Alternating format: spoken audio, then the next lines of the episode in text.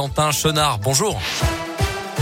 Bonjour Mickaël, bonjour à tous. À la une de l'actualité, la pression des forces russes toujours présente en Ukraine. Une mosquée où s'abritaient plus de 80 civils, dont des enfants et des Turcs, a été bombardée à Mariupol. C'est une annonce faite euh, tout à l'heure par le ministère des Affaires étrangères ukrainien. De son côté, l'Occident souhaite durcir les sanctions envers la Russie. À Lyon, vous l'avez peut-être entendu hier. L'hymne ukrainien a été joué par le carillon de l'hôtel de ville. Les quelques 64 cloches ont résonné en solidarité avec euh, le peuple ukrainien. À partir d'aujourd'hui, l'hymne sera diffusé tous les jours avant la sonnerie habituelle de 13 heures. Une initiative lancée dans plusieurs grandes villes européennes pour témoigner du soutien des communes en cette période de guerre. La ville de Lyon se mobilise également à travers les collectes de dons et l'accueil de réfugiés.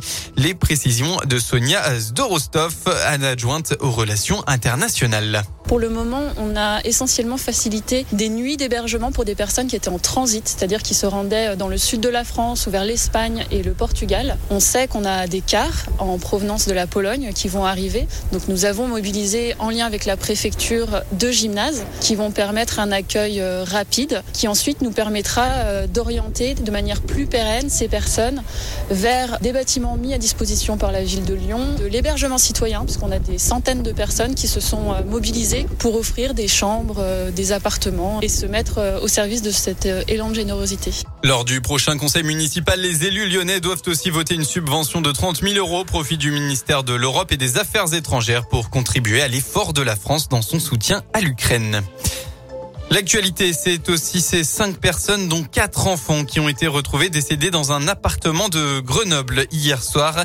Il pourrait s'agir d'une mère et de ses quatre enfants. Les premiers éléments de l'enquête laissent penser à un homicide pour les enfants âgés de 3 à 12 ans, puis à un suicide pour la maman de 39 ans, le tout par absorption de médicaments dangereux. Une enquête a été ouverte. À Lyon, deux quinquagénaires ont été interpellés mercredi après-midi lors d'un contrôle de police près de la place Gabriel Péry dans le troisième arrondissement. Un contrôle qui a permis d'élucider un cambriolage et où les deux individus étaient en possession de plusieurs bijoux.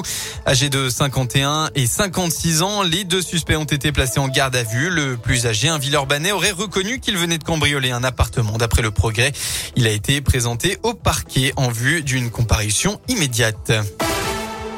Les sports en basket, l'Asvel a besoin de relever la tête après trois défaites d'affilée. Les Villeurbanais, deuxième, se déplacent à Dijon, quatrième pour le compte de la 22e journée du championnat élite. Coup d'envoi à 20h.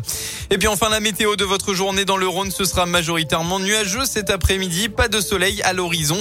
Quelques rares averses sont même attendues dans le nord du département avec côté Mercure entre 9 et 12 degrés.